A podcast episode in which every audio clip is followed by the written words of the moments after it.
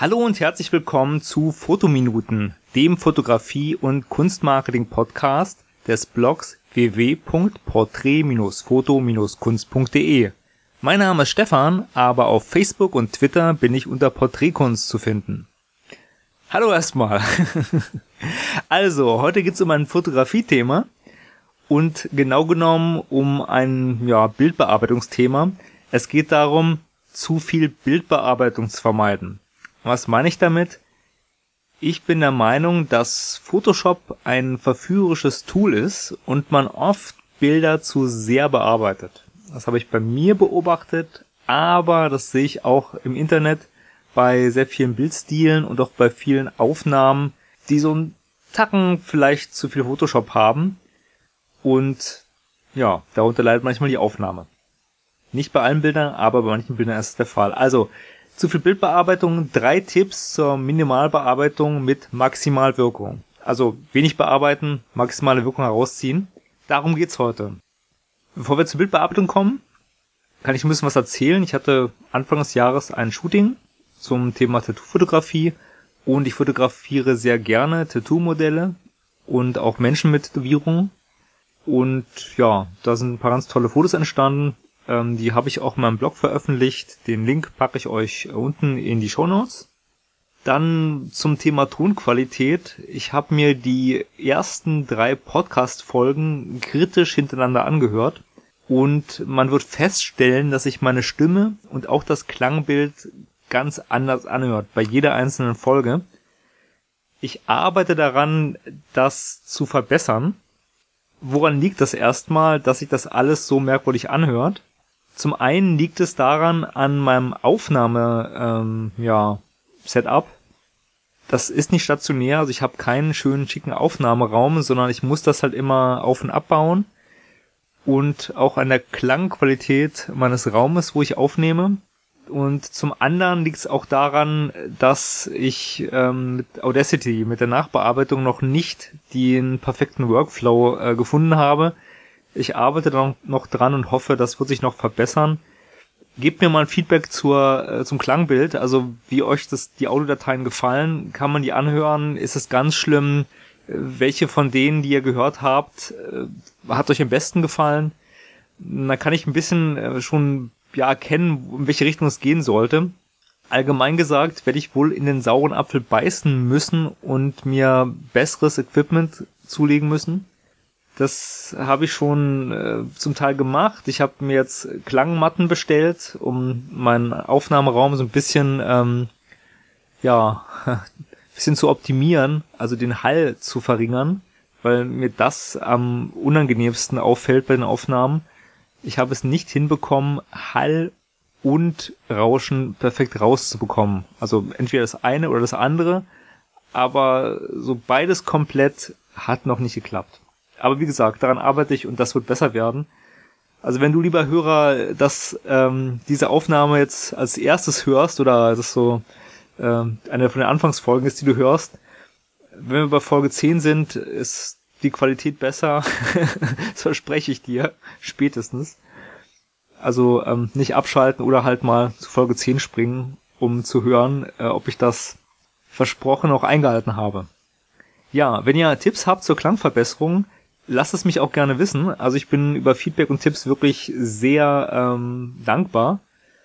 Und äh, ja, es ist noch ein weiter Schritt bis zum äh, XLR-Mikrofon und zum Mischpult, aber wahrscheinlich werde ich da nicht drum, drum herum kommen. So, nun zurück zum Thema Porträtfotografie beziehungsweise Bildbearbeitung in der Porträtfotografie oder allgemein auch gesagt Bildbearbeitung, minimaler Aufwand, maximaler Erfolg ich fokussiere mich so ein bisschen auf die People- und Porträtfotografie, weil ich da am meisten Erfahrung habe. Ich habe auch in anderen Bereichen schon recht viel fotografiert, also Architektur und Landschaftsfotografie. Da will ich mich aber gar nicht zu äußern, weil da hat die Bildbearbeitung einen anderen Stellenwert. Ich finde, bei einem Porträt hat eine Retusche einen ganz anderen Stellenwert als eine HDR-Bearbeitung bei einem Landschaftsbild. Warum? Weil es bei der People-Fotografie immer auch um Menschen geht. Die stehen ja im Mittelpunkt. Und ein Porträt soll auch den Menschen darstellen. Und wie es, wie dieses Porträt einen Menschen darstellt, hängt auch von der Bearbeitung ab. Eine High-End-Retusche, wie man sie in, in äh, Zeitschriften sieht, hat eine ganz andere Aussage als ein Charakterporträt oder ja, ein Bewerbungsfoto.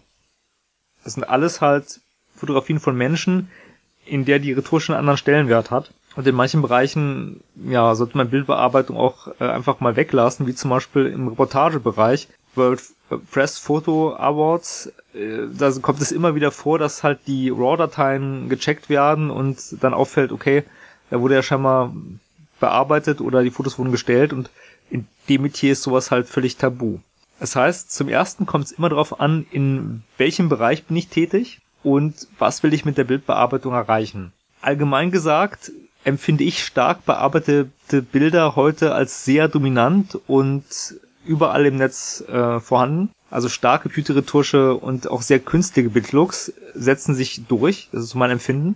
Ob man das schön findet oder nicht, ist Geschmackssache. Da soll jeder machen, was er will. Darum soll es hier gar nicht so gehen. Meine Meinung ist aber, dass eine starke Nachbearbeitung nicht immer ein gutes Bild bringt. Also ich rede hier nicht von Composings. Wer ähm, Composings erstellt, sich Bilder nur kauft und mit Photoshop tolle Gemälde und Composings erstellt, das ist was anderes. Es geht jetzt um die fotografische Sicht, beziehungsweise darum, dass einige Fotografen weniger Zeit in die Bildgestaltung, also in den Bildaufbau verwenden und mehr dann in der Nachbearbeitung. Das merke ich oft an mir selber. Man hat die Nachbearbeitung, man hat so viele Tools und Möglichkeiten, dass man da gerne viel rausholen möchte und manchmal ein bisschen übers Ziel hinausschießt. Das ist so allgemein mein Eindruck, den ich jetzt selbst reflektieren auch nicht auf alle meine Bilder anwenden kann, aber wenn ich mir so das Gros der Bilder angucke, die ich im Netz finde, ist das oft so. Dass da oft ein Zacken zu viel Bildbearbeitung im Spiel ist und ein Zacken zu wenig Bildidee. Deswegen dachte ich, mache mal eine Podcast-Folge zu dem Thema mit dem Motto weniger ist mehr und ähm, erzähl mal so ein bisschen, wie man meiner Meinung nach mit einer minimalen Bildbearbeitung einen maximalen Erfolg aus dem Bild rausholt, ohne das Bild völlig zu zerstören oder zu entfremden. Ja, es gibt drei Tipps, die ich ähm, dazu halt so euch an die Hand gebe. Tipp Nummer eins ist, konzentriere dich mal auf die Aufnahme. Die Aufnahme ist das Wichtige und betrachte die Aufnahme mal künstlerisch und kreativ und versuch da mal dich auszutoben weil die Aufnahme bildet auch das Grundgerüst für die Nachbearbeitung. Du kannst keine High-End-Retusche bei einem Smartphone mit zwei Mega Smartphone-Foto mit zwei Megapixel machen, ja. Wenn die Aufnahme nicht stimmt, die Aufnahmesituation, wenn die nicht perfekt ist, dann reißt du mit der Nachbearbeitung auch nicht wirklich was raus. Ja, Composing ist wieder mal ausgenommen, wenn man halt Sachen nur am Computer erstellt, ist es was anderes, aber wenn man halt die Aufnahmesituation in der Hand hat, und die Bildbearbeitung, was in der Regel der Fall sein sollte, dann sollte man sich zuerst immer mal auf die Aufnahme konzentrieren. Und gerade bei der People-Fotografie ist es halt wichtig, sich auf den Menschen zu konzentrieren. Dazu habe ich schon mal eine Podcast-Folge gemacht. Umgang mit Modellen. Wie kann man einen Menschen halt, ja, entspannen vor der Kamera und ein gutes Foto aus ihm rausholen? Ja, auf die Podcast-Folge ist verwiesen. Ähm, hört es euch an. Jetzt nochmal zum ersten Tipp. Viele Fotografen sehen das anders, aber ich bin kein Freund von so peniblen Bildaufbausachen, dass man genau wirklich halt ein Model festsetzt und genau alles so abstimmt, total penibel. Bei einzelnen Bildern kann es funktionieren, aber wenn man ein Porträtfoto macht, dann holt man da meistens nicht den Charakter aus dem Modell raus, sondern das wird oft zu statisch, starr und puppenhaft. Das heißt, ein, ein gutes Porträt wo der Mensch was ausstrahlt, das erhalte ich eigentlich immer, wenn ich halt mit den Menschen kommuniziere. Und da muss ich mir eine Bildidee halt aussuchen, die auch halt zum Model passt, die man umsetzen kann. Und ein aufrichtiges Lachen einzufangen ist nicht so schwer, wie wenn man die Mundwinkel mit Photoshop hochziehen muss. Klar, in Photoshop geht's schneller, aber die Ehrlichkeit ähm, ist halt bei der Originallache eine ganz andere. Ich hoffe, ihr versteht, was ich damit sagen möchte. Klar, man kann auch alles mögliche in Photoshop zaubern, äh, lachen oder Fältchen weg und so weiter, aber ein, ein richtiges Lachen so zu fotografieren, dass der Mensch happy ist und dass er was ausstrahlt, das in Photoshop reinzukriegen, ist schwierig bis unmöglich, meiner Meinung. Deswegen auf die Aufnahme konzentrieren und da Energie reinstecken und dann halt weniger in der Nachbearbeitung machen. Tipp Nummer zwei, konzentrier dich auf die Basics bei der Bildbearbeitung. Das heißt, so weniger ist mehr. Die Basics sind das Entscheidende. Ich bin kein großer Freund von umfangreichen äh, Retusche-Sachen, wo man dann tagelang an einem Bild sitzt. Habe ich auch schon mal gemacht. Aber in den meisten Fällen reicht eine Minimalretusche.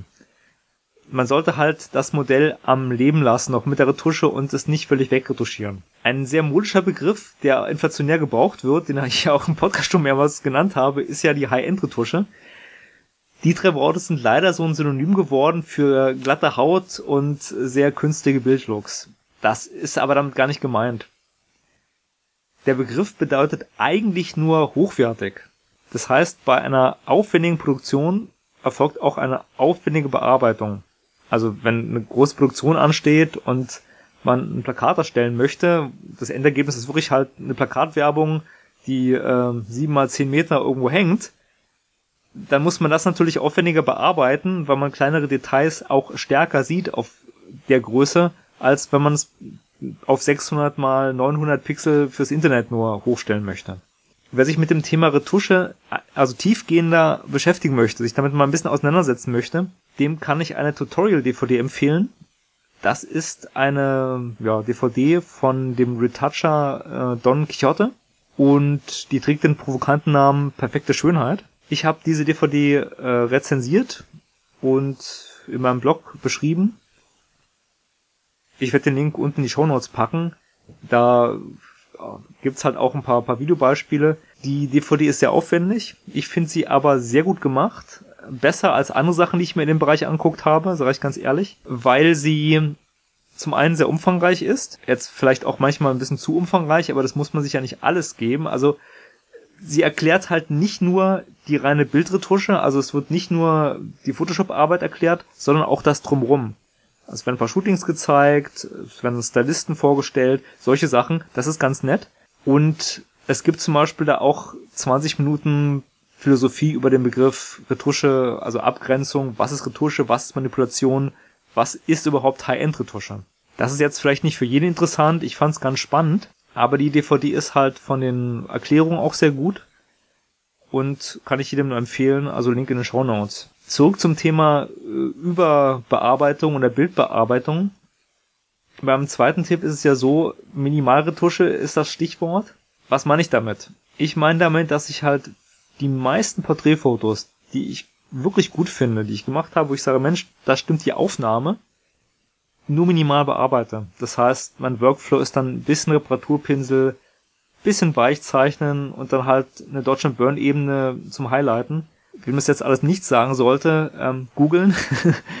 und ähm, ja, es gibt bei Google, äh, also bei YouTube mal ganz viele Tutorials zur Bildretusche. Und wer das alles systematisch haben möchte, dem empfehle ich die DVD. Was ich damit aber sagen möchte, wenn ich jetzt so die drei Begriffe in den Raum schmeiße, man muss manchmal gar nicht so viel machen. Wenn man halt ein Bild hat, was einem so gefällt vom Aufnahmesetting, also gerade in der Porträtfotografie denke ich, man braucht nicht so viel Nachbearbeitung, wie man es verwendet. Das ist so ein Allgemeinsatz jetzt, aber in der Regel verwendet man oder verwende ich viel Zeit darauf, noch aus Bildern was rauszuholen, was man so gar nicht braucht. Weil man halt durch diesen künstlichen Bildlock oder durch dieses hochretuschierte und sehr stark bearbeitete, was man im Netz halt sieht, sich in so einem Konkurrenzdruck sieht. Man denkt, ja, hm, das ist jetzt aber nicht glatt und da kann ich hier noch und da und da, ist oft gar nicht nötig. Eine Bildidee wird davon nicht besser und schlechter und einen eigenen Stil entwickelt man dadurch meistens auch nicht. Klar, wenn man halt diese Philosophie fährt, dann sticht man vielleicht nicht bei allen Bildern, die man macht oder veröffentlicht, bei Facebook und 5 Pixel hervor, auf die Porträtfotografie bezogen muss man aber sagen, dass sich die Menschen auf den Fotos dann oft auch eher erkennen und das auch ganz gut finden. Klar, viele wollen jetzt auch den extrem weich gezeichneten ähm, Extremlook, kommt auch vor, aber nach meiner Erfahrung ein gutes Bild, was aufgenommen ist, ein gutes Setting, ein, ein gutes Rohbild, sag ich mal, muss man nicht so stark bearbeiten, wie man es allgemein vorgegaukelt bekommt. Dritter Tipp, belasst die Fotos, wenn er sie retuschiert, so natürlich wie möglich. Jetzt Thema Bildbearbeitung, was meine ich denn damit natürlich wie möglich? Ich hole mal ein bisschen weiter aus. Der Autor Stephen King hat in seinem Buch Vom Leben und Schreiben mal erklärt, wie er arbeitet, wie er Geschichten schreibt. Er sieht sich so als Archäologe, der eine Geschichte freilegt. Er schafft die Geschichte nicht selber, nein, er arbeitet sie Stück für Stück frei. So wie man ein Skelett eines Brontosaurus freilegen würde, wenn man halt den aus der Erde gräbt. So ganz vorsichtig immer stückweise, schichtweise. Ähnlich sehe ich das auch mit der Fotografie. Kleine Abschweifung nochmal zum, zum Buch. Das ist wirklich lesenswert. Also wer seine Schreibe verbessern möchte, kann sich das wirklich mal äh, angucken. Mir selbst hat es auch ein bisschen geholfen. Auch, obwohl ich kein Stephen King Fan bin. In dem Buch beschreibt Stephen King sein Leben, seinen Werdegang als Autor und auch, ja, das Handwerkszeug, also den, seinen Werkzeugkasten, den er benutzt zum Schreiben.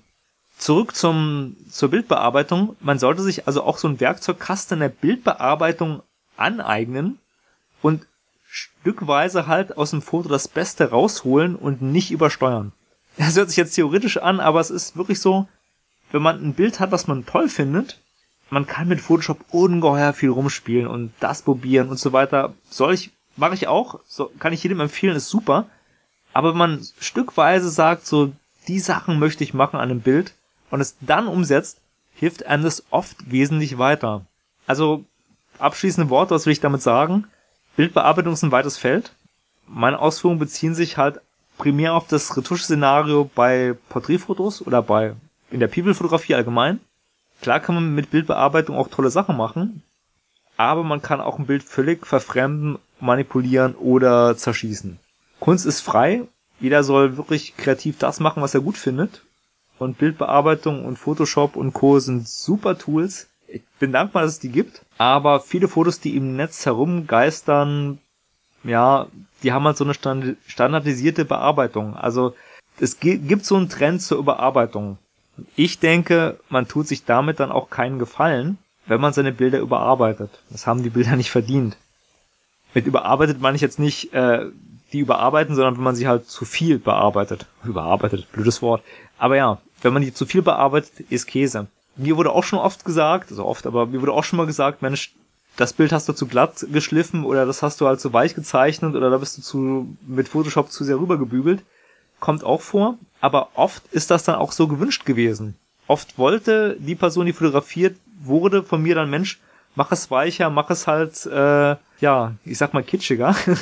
Aber äh, die klischeehafte Bearbeitung trägt halt die Gefahr, dass sie ins, ins Kitschige abwandelt. Und ja, deswegen halt äh, nochmal ein weiterer Punkt. Werde dir klar, bevor du die Bilder bearbeitest, was für eine Bearbeitung du machen möchtest. Also wenn du eine Fotoidee hast, schon bei der Aufnahme solltest du festsetzen, was du bearbeiten willst also was willst du für ein Foto haben, was muss da gemacht werden? Wenn du das im Hinterkopf hältst, behältst und das sozusagen beachtest, dann läufst du nicht so stark Gefahr, die Bilder zu zerschießen und zu stark zu bearbeiten. Ein August Sander wurde als Meister der Charakterporträts bekannt und nicht als Experte für Retusche.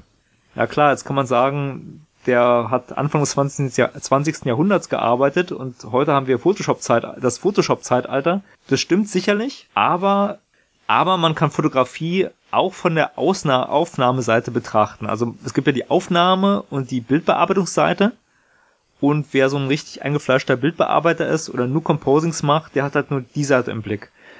Die meisten Leute haben ja beide Seiten im Auge. Also sie machen Fotos und sagen dann, Mensch, da würde ich jetzt gern den Menschen freistellen oder eine Retusche machen, ein paar Hautunreinheiten wegmachen und so weiter. Wenn man sich jetzt so ein bisschen anguckt, was plattformübergreifend so im Internet läuft, dann kann man auch sehen, dass halt tolle Leute perfekte Composings machen.